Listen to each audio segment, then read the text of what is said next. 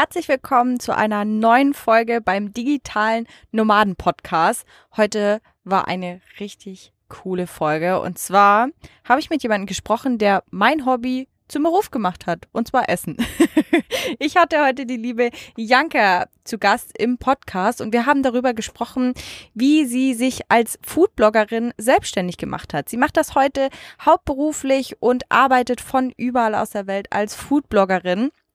Und wir sprechen darüber, wie sie das gemacht hat und teilt mit dir ganz, ganz viele Tipps rund um das Thema Foodblogging. Deswegen, wenn dich das Thema interessiert, dann schalt hier unbedingt mal rein und hör dir an, was die Janka zu erzählen hat. Viel Spaß!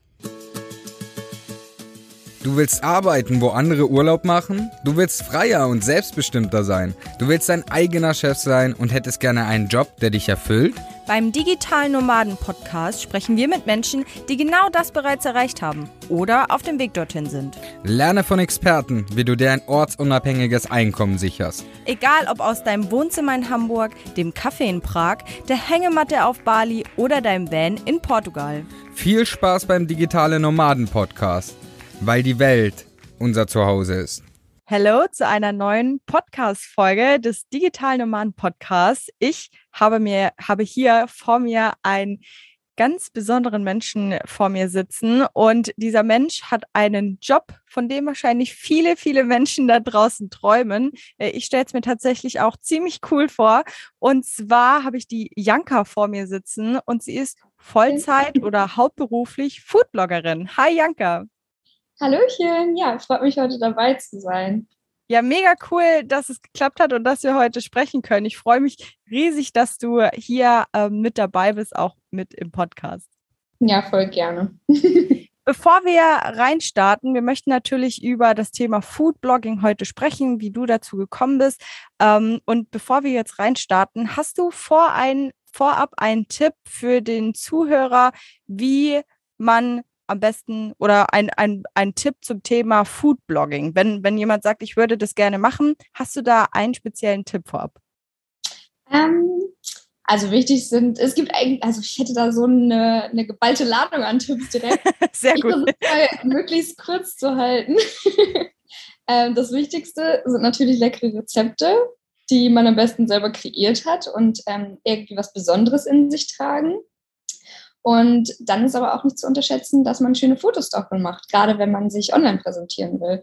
Und das sind, glaube ich, so zwei sehr wichtige Sachen. Erstens, dass die Rezepte quasi von innen schön sind und lecker sind, aber auch nach außen hin ähm, schön ähm, ja, rübergebracht werden können. Also, dass sie nach außen einfach schön aussehen und lecker aussehen vor allem. Sehr gut. Ja, also ich kann auf jeden Fall bestätigen, äh, dass du das gut machst. Wenn man bei dir durch Instagram äh, scrollt, kriegt man auf jeden Fall Appetit. so soll es sein. ja, mega gut. Also äh, wie du als Zuhörer, wenn du jetzt sagst, du möchtest auch als Foodblogger starten und wie du es schaffst, dass deine Rezepte ähm, gut äh, von innen und von außen dann letztendlich auf den Fotos aussehen, dann bleib ähm, unbedingt dran, denn darauf werden wir jetzt auf jeden Fall nachher noch tiefer ähm, drauf eingehen. Aber mhm. Janka, erzähl doch mal, wie hat denn das bei dir angefangen? Ich nehme an, du hast jetzt keine Ausbildung gemacht als ich möchte Foodbloggerin werden. Wie hat das bei dir angefangen? Beziehungsweise, was hast du denn vorher gemacht? Ähm, also ganz, ganz quasi der Anfang, der Ursprung ist auf jeden Fall meine Leidenschaft zum Kochen. Ich koche eigentlich schon seitdem ich klein bin total gerne. Damals habe ich meinem Papa immer in der Küche über die Schulter geschaut und ähm, habe sonntags immer Jamie Oliver geguckt. also Bildungsfernsehen, als ich noch ein Kind war für mich. Wie alt, äh, wie alt warst du da so ungefähr, als du Jamie Oliver geguckt hast? Ähm, ich glaube, da war ich so zehn oder elf vielleicht. Ich weiß noch, dass ich so einen Kastenfernseher zu Hause hatte. Das war mein erster ja, Fernseher, wirklich so ein, ein, kleines Ding. Und da habe ich dann, bin ich sonntags morgens dann immer früh, äh, früh aufgestanden und dann habe ich da Jamie Oliver drauf geguckt, weil das einfach meine Lieblingsserie war oder Sendung war. Ich fand das so cool. Ähm, Gucke ich bis heute noch gerne. Ja. Also das ist auch ein gutes Vorbild für mich. Ähm, ja, auf jeden Fall war, sind das so die Sachen, an die ich mich noch aus meiner Kindheit erinnern kann, die da auf jeden Fall irgendwie so einen Zusammenhang haben. Und ähm, dann habe ich mit 15 tatsächlich schon in der Gastronomie angefangen zu arbeiten mhm. und hatte dann natürlich auch immer einen Bezug zu leckerem Essen und ähm, dann halt natürlich mehr zur Gastro, also auch ähm, Gastgeber sein und sowas. Das hat mir auch immer total viel Spaß gemacht. Also ich koche schon immer total gerne für Menschen und ähm, finde, dass das total die schöne ähm, Art ist, auch einfach dir zu zeigen, dass man die gern hat und ähm, ja einfach auch einen schönen Abend zu verbringen oder so. Ähm, also das mache ich total gern und ähm, ja, nach meiner Zeit in der Gastro, also eigentlich war die, war die bis vor ein paar Jahren noch gar nicht zu Ende, denn ich habe dann irgendwann angefangen zu studieren und so habe ich Gastronomie-Management studiert. Mhm. Haupt, ähm, also Schwerpunkt war so mehr oder weniger BWL, aber ich habe zeitgleich auch weiter in der Gastro gearbeitet ähm, und ja, hatte da auch nochmal einfach Einblicke in die Organisation und wie man so eine Gastronomie aufbaut. Ähm, einfach von unten bis oben quasi einmal alles durchgelernt. Und danach habe ich dann entschieden, es ist genug mit Gastro, ich habe keine Lust mehr. da war ich dann zehn Jahre in der Gastro und ähm, ja, das hat dann gereicht für mich. Dann habe ich mich so mehr oder weniger von der Gastro verabschiedet und ähm, bin ja so ein bisschen in die Hotelbranche gegangen. Mhm. Aber während meines Studiums habe ich schon meinen Foodblog gegründet und zwar war das, glaube ich, 2018 oder so. Und genau, mein Foodblog war quasi der Start für all das, was ich jetzt mache. Ähm, also eventuell hat mein Studium sogar dazu beigetragen, die Gastro, die ersten Gastro-Erfahrungen mit 15, wer weiß, irgendwie hat es mich alles auf jeden Fall hierher geleitet. Ähm, ja, und mittlerweile habe ich meinen Foodblog, bin ähm, eigentlich Food- und Nachhaltigkeitsbloggerin. Also mein Thema ist nicht nur alles rund um Food, sondern auch Nachhaltigkeit, insbesondere das Thema Lebensmittelverschwendung ist ganz groß bei mir. Ähm, ja, und das ist eigentlich so das, womit ich mich hauptsächlich jetzt jeden Tag beschäftige mega spannend. Auch gerade, also nicht nur das Thema ja Food, sondern dass du das auch einfach mit der Nachhaltigkeit hier verbindest. Ich habe hier übrigens links neben mir stehen ein Glas Wasser mit Karotten drin. Ich habe mir dein Rat, ich habe mir dein Rat zu Herzen genommen. Sehr gut. Ja, da hatten wir ja neulich schon drüber gesprochen, wie man schlappe äh, Karotten wieder frisch machen kann. Genau, einfach im Glas Wasser stellen und dann geht das. Ja, und ich kann hier jetzt offiziell bestätigen, das funktioniert. Die sind, die ja. waren, gestern war die noch labbrig und heute äh, sind die wieder schön knackig und die werde ich heute Abend wahrscheinlich auch in einen Curry oder so reinhauen. Ja, ja. rein, ne? Ich konnte es am Anfang selbst nicht glauben. Ich habe es einfach mal ausprobiert und ich so, wow, wie krass, dass man einfach so Karotten, die, ich glaube, äh, ich glaube, mehr als die Hälfte der Leute würden solche Karotten wirklich wegschmeißen. Und so kann man die echt voll. Das ist so krass. Ja, weil. Super viele Tipps. Also, das ist ja nicht der einzige Tipp, den es so gibt in diesem Bereich. Man kann mit so vielen Lebensmitteln machen. Ja, absolut. Also, das finde ich auch so super spannend, ne, was du, was du ja auch ähm, kreierst auf Social Media, auf deinen Kanälen. Aber lass uns gerne noch einmal ganz kurz ähm, zu deiner Situation. Ähm, du warst in der Gastro und warst dann. Ähm, was war der Grund dafür, dass du aus der Gastro raus bist? Also gab es da einen Grund für?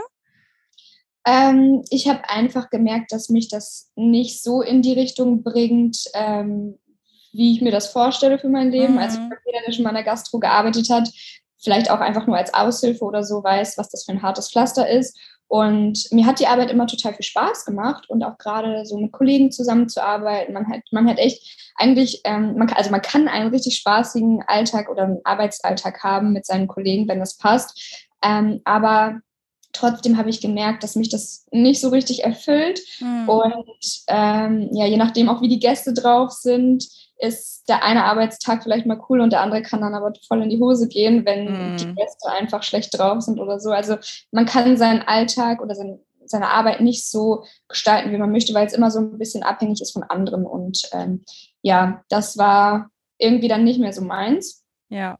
Ähm, genau. Ich habe ja, ich habe ja selber auch ähm, mehrmals schon in der Gastro gearbeitet und ich habe auch deswegen so ein Essiggurken, äh, so eine Essiggurkenphobie.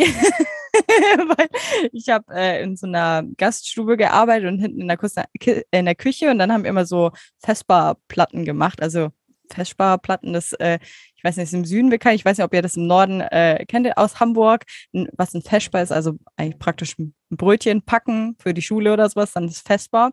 Und ähm, genau, da war es so, dann haben wir immer diese Platten gemacht und ich musste immer die Essiggurken aus so einem riesen fetten Bottich rausholen und dann musste ich halt, wenn da halt nicht mehr viele drin waren, musste ich da halt mit der Hand bis ganz runter. und das war einfach nicht so gut. Und seitdem habe ich irgendwie so ein Essiggurkentrauma und ähm, weiß ich, ich, ich rieche das auch nicht so gerne. Wenn man da mit einem halben Körper in das Glas rein muss. ja, das war nicht so geil. Ja, alles ist so Maxi, Maxi-mäßig dort. Ja, voll, voll, ja, absolut. Und ich weiß noch, ähm, in einem anderen Moment, wo ich in der Küche gearbeitet habe, hatte ich immer, ich stand immer am Herd und abends, wenn ich nach Hause komme, waren meine Haare immer so krass fettig von diesem ganzen Fett, wo da so rumgespritzt ist. Ey, musste ich auch immer erstmal duschen gehen. Ich glaube, das ist echt in jedem, also in jeder Gastro, wo man irgendwie was mit, ähm, also wo man irgendwas brät oder so, man riecht danach immer so unangenehm. Ja. Ich, ich habe sogar in einer Salatbar gearbeitet, äh, jahrelang. Und selbst dort war das so, weil wir Streifen und sowas angebraten haben. Mm -mm. Manchmal mehr frittiert oder so. Und trotzdem ist es ja sehr unangenehm. Ja, sehr interessant. Also ähm, ich kann es verstehen, dass du aus der Gastro raus bist. Ähm, ähm, aber wie hat das dann angefangen? Also du bist dann aus der Gastro raus und dann saßt du einfach abends auf dem Sofa und hast gesagt, boah, ich mache jetzt einen Foodblog. Oder wie hat das bei dir angefangen? Ähm, nee, der Foodblog entstand ähm, tatsächlich eher dann daraus, weil ich total gern gekocht habe und ähm, ich war Anfang 2017, glaube ich, mal in einer Kochshow und da haben mich dann einige Leute nach den Rezepten gefragt und dann habe ich die aufgeschrieben und rübergeschickt und ähm, irgendwann dachte ich, wenn jetzt hier Leute wirklich Interesse an meinen Rezepten haben, also irgendwie voll schön und wenn die, wenn meine Freunde das auch gerne nachkochen und so, dann kann ich das doch einfach mal irgendwo sammeln. Und ich hatte sowieso schon immer so ein kleines Kochbüchlein, wo meine Rezepte drin standen. Und dann habe ich das Ganze einfach ähm, ja, ins Internet verlagert und da Mhm. mein Blog ähm, kreiert und dann dort die Rezepte reingeladen und dann damals noch mit meinem, Foto, mit meinem Handy Fotos gemacht. Ähm, ja, und dann wurde es irgendwie immer professioneller. Genau. Ja, spannend. Ich, was ich auch gerade total cool fand, dass du gesagt hast, ähm, dass du gesagt hast, du hast einfach mit deinem Handy angefangen und einfach mal versucht, mit deinem Handy schöne Fotos zu machen, weil es ja oft so, dass wir, wenn wir sagen oder Leute sagen, ich möchte mit YouTube starten oder mit Instagram oder mit ähm, was ähnlichem, dass sie immer erst denken, man braucht so eine krasse Ausstattung oder jetzt auch hier Podcast, man braucht irgendwie ein fettes Mikrofon, wo irgendwie hunderte von Euro kostet oder so. Aber es ist ja tatsächlich gar nicht so, ne? Also man, man einfach mal starten mit dem Equipment, was man da hat, um einfach mal losgegangen zu sein. Ja, total. Also ich habe jahrelang wirklich die Fotos mit meinem Handy gemacht und es hat auch immer gut geklappt. Die äh, Handykameras sind ja mittlerweile auch schon echt gut. Und allgemein ist es auch wirklich, also wie du gesagt hast, dass man immer gutes Equipment will oder sowas oder man denkt, man muss super professionell sein, das hemmt einen auch total. Das habe ich selber ganz häufig gehabt. Da hatte ich so ein ähm, so ein Sel also an mich selbst so einen Perfektionismus irgendwie so eine Anforderung gehabt, die man gar nicht direkt erfüllen kann. Und das hat mich dann echt viel häufiger gehemmt, als es mich irgendwie vorangebracht hat. Also da muss man echt einfach manchmal starten, einfach, einfach mal machen, dann, dann wird man schon irgendwie ans Ziel kommen. Ja, voll. Und du hast ja auch gerade selber gesagt, das hat sich ja jetzt mit der Zeit einfach entwickelt. Also wie lange, wie lange machst du das jetzt schon? Wie lange hast du deinen Foodblog schon? Seit 2018 und ähm, ja, irgendwann, also letztes, nee, vorletztes Jahr, also 2020, habe ich mir erst eine richtige Kamera gekauft. Also Ende 2020 habe ich mir erst eine richtige Kamera gekauft. Das heißt, die Hälfte der Zeit habe ich eigentlich ähm, mehr oder weniger mit meinem Handy Fotos gemacht. Und ich mache heute auch immer noch manchmal Fotos mit meinem Handy, so ähm, gerade wenn man im Alltag irgendwie unterwegs ist. Ich mache jetzt ja nicht jedes Mal ein dickes Fotoshooting, ähm, aber ja, man entwickelt sich dann weiter und dann kommt es halt einfach automatisch irgendwie so zu solchem Equipment oder dass man einfach professioneller und besser wird im Ding. Ja, man wächst da einfach mit rein, würde ich sagen. Ja, Ja. absolut. Ja, richtig spannend. Ähm, und wie war das am Anfang für dich? Also ähm, du warst in der Kochshow mit dabei. Kannst du darüber auch noch mal ganz kurz erzählen, wie das so für dich war? Also ich finde die Story allgemein einfach mega cool, weil wenn du sagst, okay, ich habe mit zehn schon Jamie Oliver geguckt und dann warst du dann ähm, ein paar Jahre später in einer Kochshow. Wa was war da? Was hast du denn da genau gemacht? Ähm, also es fing eigentlich damit an, dass eine Freundin von mir ähm, so ein bisschen Fernsehaufträge angenommen hat, also einfach so mal durch ein paar Shows gehopst ist und irgendwann war sie bei der Küchenschlacht Und ähm, ich hatte die Show damals mit meinem Papa, mit meinem Papa zusammen geguckt. Ähm, nachmittags lief die immer auf ZDF und da haben wir dann immer zusammen nach der Schule, eher nach der Arbeit, saßen wir auf dem Sofa und haben wir zusammen die Kochshow geschaut. Ähm, genau, und dann habe ich davon erfahren, dass die in Hamburg aufgenommen wurde. Das wusste ich vorher jetzt auch gar nicht unbedingt. Ich komme ja aus Oldenburg eigentlich. Ah, mhm. Mein Studium nach Hamburg gezogen. Ja, und ähm, die Freundin von mir hatte dann da Kontakte und hat mich gefragt, ob ich nicht auch mal daran teilnehmen möchte und dass ich da ja eigentlich total gut reinpassen würde, weil ich ja auch so gerne koche und sowas. Und ähm, dann habe ich mich einfach mal beworben. Ähm, und ja, dachte, das wäre vielleicht auch ganz schön, wenn mein Papa dann auch mit dahin kommen könnte. Mhm. Und so habe ich mich, ja, Anfang des Jahres war das irgendwann mal beworben und dann wurde ich auch angenommen. Und zu Weihnachten habe ich dann meinem Papa quasi diese, die Eintrittskarte zur Show geschenkt. Also er durfte mhm. Backstage sein und er war jetzt nicht mit ähm, in der Show direkt drin, sondern im Publikum. Äh, aber so konnten wir dann quasi live gemeinsam an dieser Kochshow teilnehmen. Und das war, glaube ich, für uns beide voll das schöne Erlebnis. Ähm, vor allem, weil das auch so irgendwie aus der Kindheit noch so was war, was, was man immer zusammen gemacht hat. Ja, und ähm, dann war ich in dieser Kochshow, habe mich auch ganz gut geschlagen, bin bis ins Finale gekommen und danach ging es dann halt los mit dem Rezepte schreiben so richtig. Ja, interessant, spannend. Du ähm, also erstens mal, ich finde das mega cool, dass du einfach mit deinem Dad da zusammen teilgenommen hast. Ich finde das voll schön, wenn man einfach zum Elternteil so eine enge Bindung hat und ihr einfach da so ein gemeinsames Hobby habt und dann geht ihr einfach zusammen ins Fernsehen. Das finde ich so cool. und ähm, genau, nach der Kochshow hast du gesagt, äh, hat das angefangen mit den Rezepten. Wie, wie ist das abgelaufen? Hast du dann, du hast dann weiter selber Rezepte geschrieben? Ja, genau. Ich habe dann, dann habe ich mir quasi vorgenommen, dass ich jetzt meine Rezepte mal so richtig aufschreibe, dass die Leute das auch nachkochen können und nicht nur ich. Ähm, habe es dann auch so weit, wie die Nachfrage da war, schon mal verteilt. Und dann dachte ich mir halt, dass ähm, es Zeit ist für einen Foodblog. Und dann habe ich den ja ungefähr ein Jahr lang gebastelt, weil auch das ist ja nichts, was einem so in die Wiege gelegt wird, wie man eine Website baut, wie man einen Blog veröffentlicht. Mhm. Ähm, dass es irgendwie schön aussieht und ähm, auch nicht so ein 0815-Ding ist. Ähm, deswegen habe ich mir da einiges an Zeit genommen und habe diesen Blog gestaltet, so dass er mir halt gut gefällt und dann da meine ersten zehn Rezepte draufgeladen und dann kam wirklich eine Zeit lang ähm, zweimal die Woche ein Rezept online. Das ist jetzt nicht mehr ganz so ähm, viel, weil ich auch einfach viel im Bereich Nachhaltigkeit mache, aber äh, genau, es kommen da immer noch Rezepte regelmäßig online und ja, nach einem Jahr war dann damals mein Blog ungefähr fertig. Das hat wirklich lange gedauert, muss ich sagen. Aber ja. ähm, der Weg ist das Ziel, ich habe es geschafft. Ja. Website irgendwie mehr oder weniger bauen und bin auch echt immer noch richtig stolz, dass ich das ähm, alleine hinbekommen habe. Ja, mega. Ja, da gibt es ja auch so viele Tools, ne, mit, weiß ich, mit Animationen und all so Kram, was man bei so einer Webseite beachten kann. Würdest du jetzt jedem, der jetzt sagt, ähm, ich bin gespannt, was du jetzt sagst, ähm, würdest du jedem, der sagt, ich würde auch gerne äh, Foodblogger sein, würdest du den auch empfehlen, gleich mit einer Webseite zu starten oder vielleicht eher auf einem anderen Weg? Ähm, also heutzutage ist es, glaube ich, einfacher über die Social-Media-Plattformen zu starten.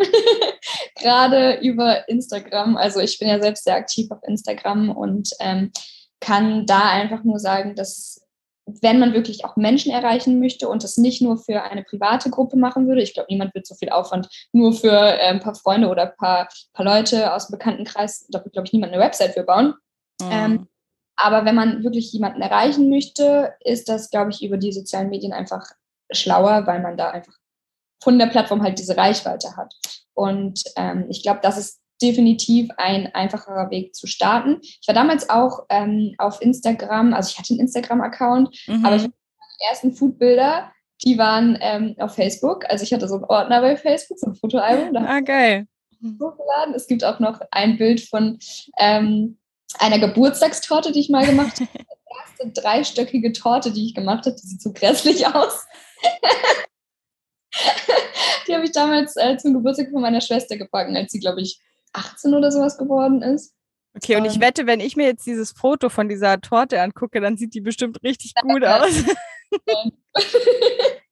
die sieht gut aus. Ähm, die war einfach überhäuft mit äh, Food, äh, warte, äh, Farbe, also mit Lebensmittelfarbe, mhm. so Zuckerguss eingefärbt. Und ähm, ja, es ist nicht, nicht schön, wirklich. Ja, nicht. interessant. Ja, aber was ich jetzt auf jeden Fall super spannend fand, dass du sagst, man braucht heute auf jeden Fall nicht mehr unbedingt eine Webseite, um zu starten, weil ich glaube, das ist ja auch für viele einfach eine Hürde. Ich meine, das war für dich ja damals auch eine Hürde. Du musstest dich da ja auch erst reinfuchsen und du sagst, nach einem Jahr stand es dann so ungefähr ähm, und bist dann da losgegangen. Deswegen, wir raten ja auch zum Beispiel immer den Leuten, auch zum Beispiel bei uns im Mentoring, ähm, streicht eure Webseite, das braucht ihr erstmal alles am Anfang gar nicht, sondern startet wirklich mit Social Media, weil man da einfach schon super viele Leute erreichen kann und das einfach schon eine krasse Wirkung hat. Und natürlich, was halt, also Social Media hat da insofern natürlich auch viele Vorteile. Ah, ich sehe gerade die Torte. so schlimm finde ich die jetzt aber auch nicht. Ich muss das wirklich mal rüberschicken. Hässlich aus. es ist schade, dass wir hier im Podcast sitzen. Jetzt können die Zuhörer leider dieses Bild nicht sehen. Kann man da irgendwie Bilder mit hochladen? Nee, ne? Ich glaube nicht, nee. Aber da, ich schicke, die, wir verlinken ja eh deine Account später. Ähm, dann äh, sollen einfach die Leute bei dir mal ein bisschen stöbern und dann seht ihr auch die schöne Torte. Also hier der Aufruf geht mal bei Janka auf ähm, Facebook und checkt mal die Torte aus. ähm, genau, wo äh, genau, Thema Webseite ist, Social Media bringt ja einfach super viele Vorteile einfach mit, wenn man eben starten möchte. Es ist zum einen einfach kostenlos und es braucht einfach nicht viel. Ne? Man macht sich ein Konto und dann kann man eigentlich sofort loslegen und das innerhalb von einer, weiß nicht, wie lange braucht man für ein Konto erstellen? Zehn Minuten und dann kannst du nach zehn Minuten kannst du eigentlich schon offiziell mit deinem Foodblog zum Beispiel anfangen. Genau. Ja, wirklich. Also auf Social Media wird einem das total vereinfacht. Und ähm, eine Website ist einfach schon ein Brocken Arbeit, auch wenn man das definitiv schneller als in einem Jahr machen kann. Oder es kostet halt super viel Geld, weil ähm, wenn man das professionell her, also, äh, äh, ja, herstellen lässt, also ähm, dann ist es auf jeden Fall super, super teuer. Und ähm, da ist Social Media echt von Vorteil. Da hat man einfach so viele Möglichkeiten, kann auch eine tolle Bindung, also kann den Leuten auch aus dem Alltag ja was mitgeben auf Instagram und kann auch nochmal einen ganz anderen Bezug zu denen bekommen ähm, und eine freundschaftliche Basis eigentlich auch so ein bisschen aufbauen zu den Leuten, je nachdem, was man halt natürlich für Ziele hat. Aber man kommt da echt in Kontakt mit Leuten und ähm, kann so auch selber noch Tipps für den Alltag bekommen, kann halt einen super Austausch haben und das finde ich auch so cool eigentlich an diesen Plattformen. Das ist auf einer Website halt viel schwieriger. Ja, gerade auch Thema Vertrauen schaffen und solche Geschichten, ne? wie du es gerade gesagt hast, man ist einfach viel näher auch an seinen, an seinen Schauern, an seinen Zuschauern, an seinen Schauern, an seinen Zuschauern dran ne? ähm, und kann sich natürlich auch direkt mit denen austauschen. Man hat eine viel engere Bindung zu der Community dann auch und kann eben zum Beispiel auch auf Wünsche und so solche Geschichten von ihnen eingehen. Ja, absolut, ja. Es gibt ja so viele Möglichkeiten auf Instagram und Co. Also ja, da sind einem wenig Grenzen gesetzt, da kann man echt viel machen. Ja. Wie ist das dann angelaufen? Also du hast dann, ähm, bist dann losgestartet, hast da fleißig deine Sachen ähm, hochgeladen und hast deine Webseite gebaut. Ähm, wie, wie war so der Verlauf davon? Haben die, hattest du gleich am Anfang viele Leute, die das geschaut haben oder hat das für dich ein bisschen gedauert? Wie, wie ist es abgelaufen? Hm, also da mein Instagram-Kanal ja noch, da war ja nicht wirklich was drauf. Ich mhm. fand, ich habe Instagram davor wirklich eigentlich nicht genutzt, ähm, bis zu diesem Zeitpunkt, wo ich bei der ähm, Kochshow war. Und da habe ich dann angefangen, sie zu nutzen. Dann ist mein Blog online gekommen. Dann habe ich wirklich alle zwei, äh, äh, zweimal die Woche was hochgeladen auf meinem Blog und dann natürlich auch dementsprechend auf Instagram gezeigt. Und ähm, ja, das dauert schon ein bisschen. Also ich habe mich innerhalb der letzten Jahre, seitdem ich wirklich mit Instagram angefangen habe, wirklich sehr, sehr intensiv mit der Plattform auseinandergesetzt. Und es kommen ja auch immer neue Features dazu. Ähm, und man kann da so viel lernen und so viel machen, ähm, dass ich, damals war ich halt wirklich ein totaler Neuling in diesem Thema und hatte noch gar keine Ahnung, aber das kam halt mit der Zeit und ähm, ja, ich habe mir jetzt eigentlich eine ganz gute Reichweite schon aufbauen können auf Instagram und erreichte halt meine Leute, die sich ähm, nicht nur für Rezepte interessieren, weil mhm. ich habe ja da ja auch so ein bisschen umgestiegen von Rezept, also nicht umgestiegen, natürlich poste ich immer noch Rezepte, aber es ist halt das Thema Nachhaltigkeit viel mehr in den Vordergrund gerückt, insbesondere auf Instagram. Ähm, und ja, nach und nach kamen nicht nur Fotos, sondern auch Videos und das ist jetzt eigentlich ja immer noch so. Also gerade so Reels oder so sind auf Instagram ja ähm, das Ding und da produziert man dann echt einiges auch für. Und ich bin auf jeden Fall mittlerweile viel aktiver auf Instagram als auf meinem Blog. Mein Blog ist halt so ein bisschen mittlerweile wie so eine Visitenkarte für mich, also wo die Leute wirklich schauen können, was ich mache. Ähm, da steht auch, äh, also da gibt es auch eine ganze Seite, wo es mit wo es Informationen über mich gibt und so ein bisschen mein äh, Verlauf, wie ich dazu gekommen bin und sowas. Da gibt es auch Fotos von der Küchenschlacht damals und von den anderen äh, Fernsehshows, wo ich mit dabei war. Ja, und ähm, mein, mein Blog ist dann halt immer so ein bisschen gewachsen. Da sind jetzt mittlerweile über 200 oder 300 Rezepte online, ähm, wo man schon gut durchstöbern kann. Und irgendwann habe ich es dann halt Vollzeit gemacht. Also damals war es ja erst anfangs während meines Studiums. Also meinem Studium bin ich damit begonnen. Dann war mein Studium irgendwann fertig. Dann habe ich ähm, in der Hotellerie kurz gearbeitet und da hatte ich dann wirklich so einen Alltag, wo ich eigentlich nichts anderes mehr gemacht habe. Also dadurch war es mir dieses Projekt, dass es nicht nur ein Hobby war, sondern es war mir auch wirklich wichtig geworden, schon zu dem Zeitpunkt, wo ich quasi ins Berufsleben eingestiegen bin. Ähm, äh, dadurch habe ich da auch sehr, sehr viel Zeit reingesteckt, eigentlich ziemlich viel von meiner Freizeit. Und ähm, bin echt nach Hause gekommen und wollte, wollte noch meine Fotos machen und ähm, ja, eigentlich alles so, was ich vorher auch schon während des Studiums gemacht habe, noch irgendwie weiterführen. Ähm, und irgendwann, das ist auch noch so ein Punkt, was äh, in Bezug auf Selbstständigkeit und so auf jeden Fall ein Schlüsselerlebnis war für mich. Ähm, irgendwann saß ich nämlich dort in meinem kleinen Büro alleine, denn äh, ich bin teilweise einfach so bis ähm, sieben oder acht Uhr bei der Arbeit geblieben, weil ich äh, schon immer sehr, sehr ehrgeizig war und immer ähm, alle um mich herum zufriedenstellen wollte oder mhm. auch teilweise möchte. Ähm, und ja, ich saß da und dachte mir eigentlich, eigentlich würde ich jetzt viel lieber zu Hause was kochen, das fotografieren, ähm, irgendwie vielleicht auch auf Instagram interagieren oder so, weil es macht mir tatsächlich schon immer sehr viel Spaß und habe gemerkt, dass dieser Job, den ich da zu der Zeit ausgeübt habe, also mir hat wirklich jede Aufgabe tatsächlich Spaß gemacht. Ähm, ich hatte echt coole Projekte, da hatte total coole Ka äh, Arbeitskollegen, aber trotzdem habe ich gemerkt, dass das nicht das ist, was mich erfüllt. Und das habe ich ähm, in der Zeit relativ schnell gemerkt. Eigentlich schon nach einem Monat war mir klar, dass das nicht das ist, was ich auf Dauer in meinem Leben machen möchte. So ein Büroalltag, ähm, der zwar abwechslungsreich war, ähm, aber trotzdem, diese Erfüllung hat mir halt gefehlt, dass ich wirklich was mache, was für mich total viel Sinn bringt und nicht nur dem Chef gefällt. Ähm, dass ich irgendwie was mache, was mir auch wirklich jeden Tag immer wieder Spaß macht und ich einfach auch so ein bisschen freier bin ähm, in meinem Machen und Tun, dass ich, wenn mir ein Projekt doch keinen Spaß macht, ich die Freiheit habe und sagen kann, okay, das war nicht das Richtige, ich mache jetzt was anderes. Und ähm, das ist für mich halt eine Selbstständigkeit und mit meinem Blog und Instagram und so total wichtig, dass wenn mir etwas keinen Spaß macht, ich probiere immer wieder neue Sachen aus, aber wenn mir halt keinen Spaß macht, mich nicht erfüllt, dann lege ich das wieder beiseite. Ähm, und wie gesagt, ich bin halt sehr, sehr ehrgeizig. Also ich versuche es dann auch wirklich hinzukriegen oder ähm, irgendwie was durchzuziehen. Ähm, aber irgendwann ist, ist man halt an dem Punkt, wo man sagt, nee, das soll nicht sein und dann lässt man es halt. Ähm, und das hatte ich schon ein paar Mal. Ähm, genau, und in der Selbstständigkeit geht das halt. Und in einem Job kannst du nicht einfach sagen, so, hey Chef, die Aufgabe gefällt mir nicht, mach mal selber. Ja, absolut. Also ich meine, in der Selbstständigkeit muss man dann trotzdem ab und zu mal ein paar Aufgaben machen, die vielleicht nicht so viel Spaß machen. Ähm, ja. Aber bei dir kann man halt wirklich sagen, dass du eigentlich ja dein Hobby zum Beruf gemacht hast. Ja, absolut. Ja, total. Ja, mega stark. Und ähm, ja, ich finde ich finde einfach, dass so schön, dass du losgegangen bist und gesagt hast, nee, ich mache das jetzt einfach und ich habe ich hab da jetzt halt einfach Bock drauf und ähm, ja, hast halt wirklich dann eben, warst an dem Punkt, wo du gesagt hast, boah, nee, dieser Büroalltag, das ist einfach gar nicht mein Ding. Ich will Rezepte machen und hochladen und Fotos. Und da gehst ja. du einfach drin auf. Das ist wirklich so, so schön und dass du jetzt einfach wirklich was gefunden hast, wo dich halt mega erfüllt. Ja, auf jeden Fall. Wir hatten es ja ja.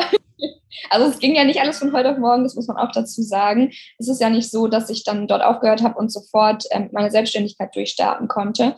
Ähm, es hat wirklich nochmal ein, zwei Jahre gedauert, ähm, in denen ich mir das aufgebaut habe, also in dem ich mir das so aufgebaut habe, dass ich davon auch leben kann. Mhm. Und ähm, das ist halt nichts, was von heute auf morgen geht, aber es ist definitiv machbar und je nachdem, wie ja, also ich meine, manche Leute sind auch vielleicht toleranter und machen dann mehr Aufgaben, auf die sie keine Lust haben, aber da vielleicht viel verdienen. Mir ist es halt wichtig, dass mir die Aufgaben Spaß machen und selbst wenn ich dann weniger da verdiene und ähm, es vielleicht ein längerer Weg ist zum Ziel, ähm, dann mache ich es trotzdem so, weil letztendlich ist mein Ziel halt, dauerhaft zufrieden zu sein und glücklich zu sein. Und das steht für mich halt an erster Stelle. Und das kann ich persönlich halt mit einer Selbstständigkeit auf jeden Fall. Ähm, aber da ist ja natürlich auch jeder anders. Also es ist natürlich auch typabhängig.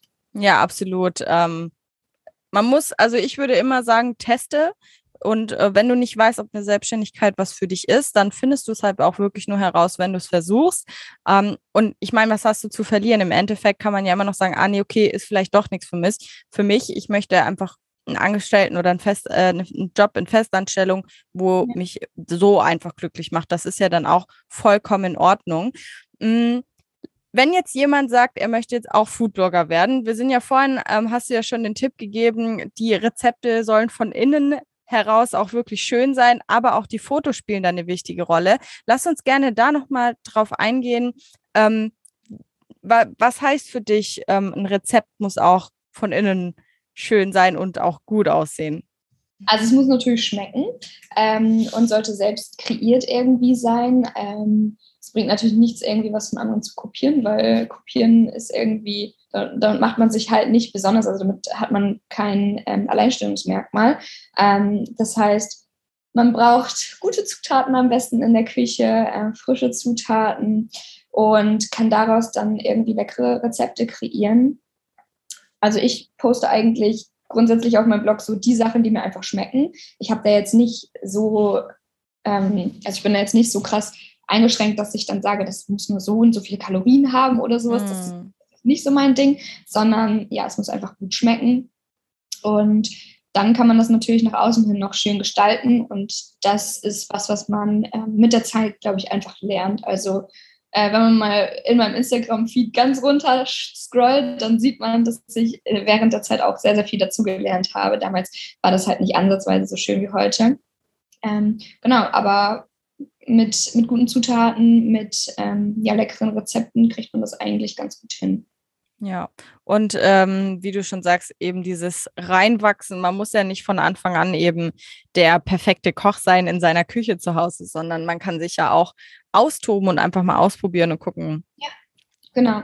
Man ja. kann aus allen Bereichen wirklich Inspiration bekommen, finde ich. Also manchmal, wenn ich nur durch den Supermarkt laufe und irgendwie vielleicht was Neues entdecke, eine neue Frucht, ein neues äh, Gemüse oder so, dann überlege ich mir halt, was kann man damit machen, ähm, irgendwie was Besonderes kreieren oder jetzt auch in Bezug auf die Lebensmittelverschwendung, wenn ich irgendwie im Alltag was habe, was äh, schlecht wird oder was vielleicht schnell ähm, nicht mehr frisch ist. Manche Produkte verlieren ja schnell ihre Frische, also gerade Gemüse und Obst ähm, dann sind das halt so Alltagssituationen, wo ich dann meine Blogbeiträge oder mein Content oder so draus kreiere, wo ich dann einfach genau an diesen Stellen ansetze und dann versuche es zu verbessern, Rezepte zu kreieren, ähm, Tipps zu geben und ja, nimm das so mit auf. Ja, mega. Und Thema Fotografieren, hast du da auch noch für die, also du hast vorhin schon gesagt, ähm, einfach mit dem Handy mal fotografieren. Hast du da irgendwelche Tipps auch, die du mitgeben kannst?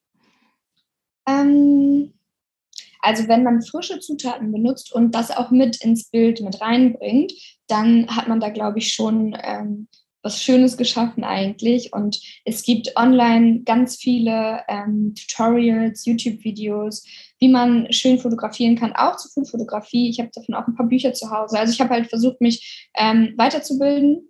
Aber das meiste Learning hatte ich wirklich, wenn ich fotografiert habe. Also ähm, ich habe mir zwar super viele YouTube-Videos angeguckt und ähm, habe mir Bücher durchgelesen und alles, aber am meisten lernt man einfach, wenn man es ausprobiert und ähm, für sich selber sieht, einfach mal durch die Kamera guckt und Sachen umschiebt, wie etwas in einem Bild harmonisch wirkt, ähm, wie sieht es aus, wenn man was vielleicht nur reinschauen lässt ein Bild, ähm, wie sieht es aus, wenn man irgendwie was nur anschneidet, vielleicht auch mal nah rangeht, mal ein bisschen weiter weg. Also es gibt ja so viele verschiedene Möglichkeiten, etwas in Szene zu setzen, sowohl in der normal, also Menschenfotografie, Landschaftsfotografie, aber auch in der Foodfotografie.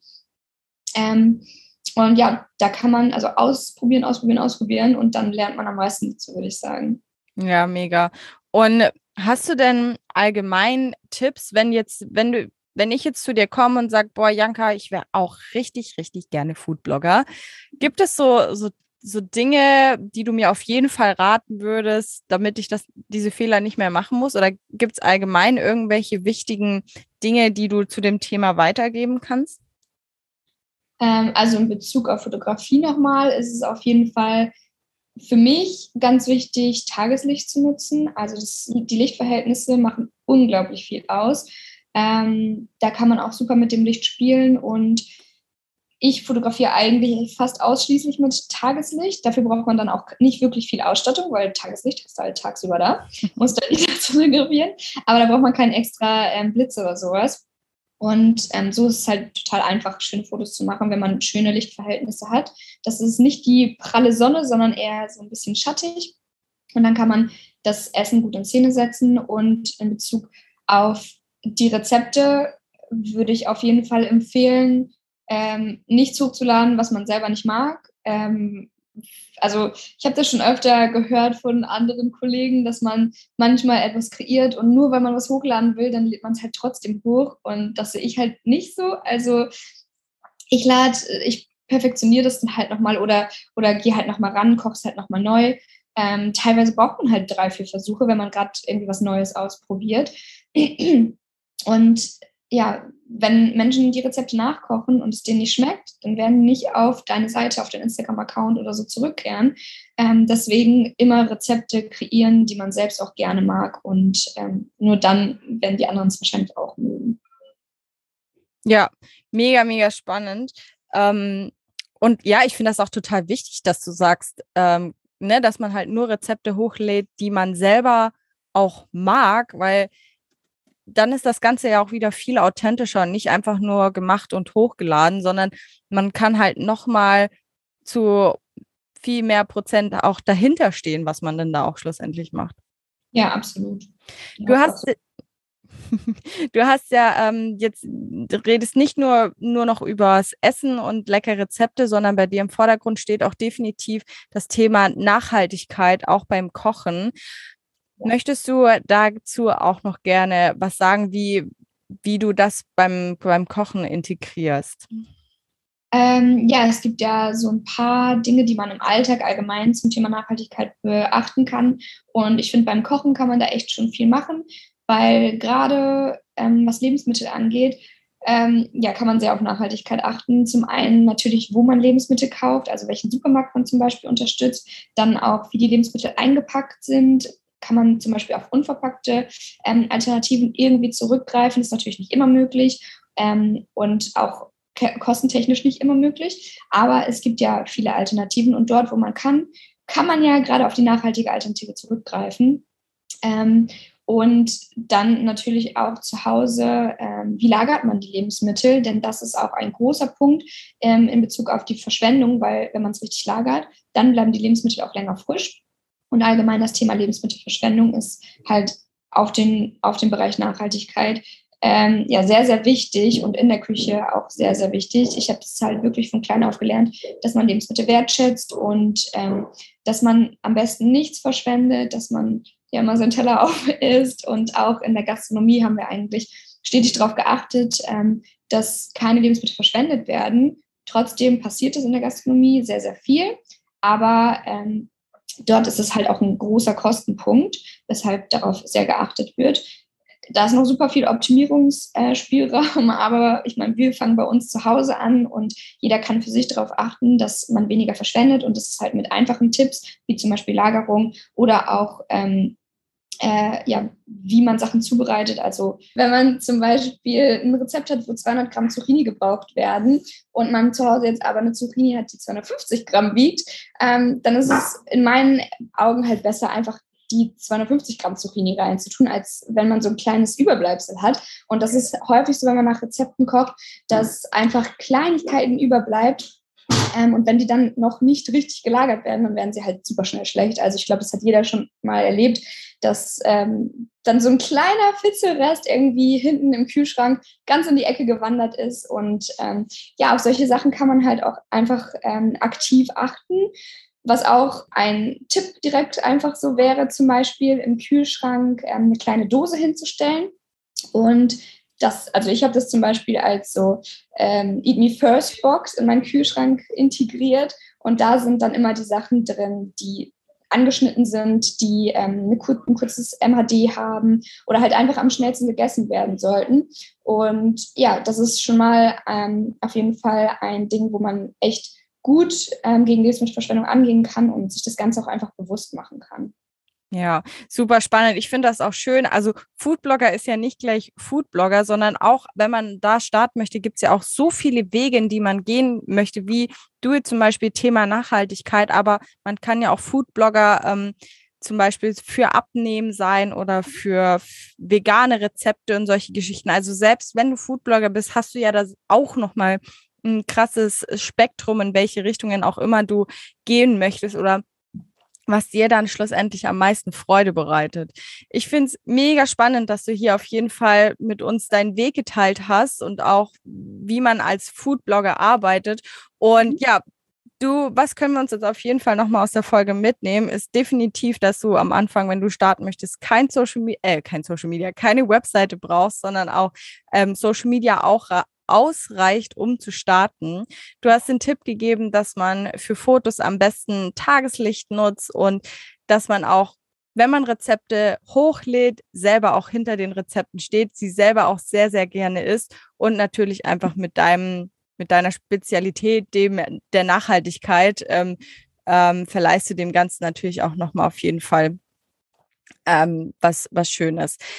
Wenn die Menschen jetzt mehr über dich erfahren möchten, ähm, wo finden sie sich? Wenn die, wenn die sagen möchten, ich möchte mehr über diese Karotten im Wasserglas ähm, Geschichten wissen, wo finden sie dich?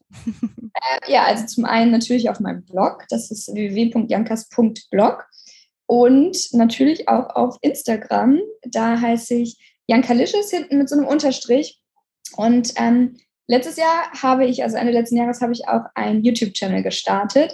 Dort gibt es eine ganze Reihe zum Thema Lebensmittelverschwendung und da findet man mich unter dem Namen natürlich Janka. Mega. Vielen, vielen lieben Dank. Ich packe natürlich, ähm, wenn du jetzt gerade zum Schreiben nichts dabei hattest, packe ich dir alle äh, Namen und Verlinkungen nochmal in die Show Notes. Dann kannst du mal bei der Janka vorbeigucken. Ich glaube, es lohnt sich auf jeden Fall bei ihr vorbeizugucken, auch wenn es nur äh, um die Karotten im Wasserglas gibt, äh, geht. Schau unbedingt bei ihr vorbei. Janka, ich bedanke mich, dass du heute hier mit dabei warst im Podcast und deine Story mit uns geteilt hast und ja. näher über den Traumjob Foodblogger gesprochen hast.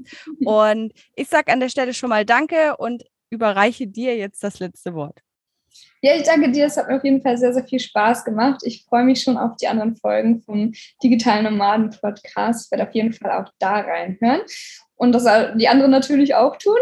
Ja, ich werde auf jeden Fall noch hier ähm, die Sonne ein bisschen genießen, denn genauso wie ihr seid, bin ich ja auch unterwegs und ähm, ja, mache mich dann gleich wahrscheinlich auch schon an die nächsten Rezepte, denn Arbeit gehört natürlich auch dazu. Sehr gut. Vielen, vielen lieben Dank.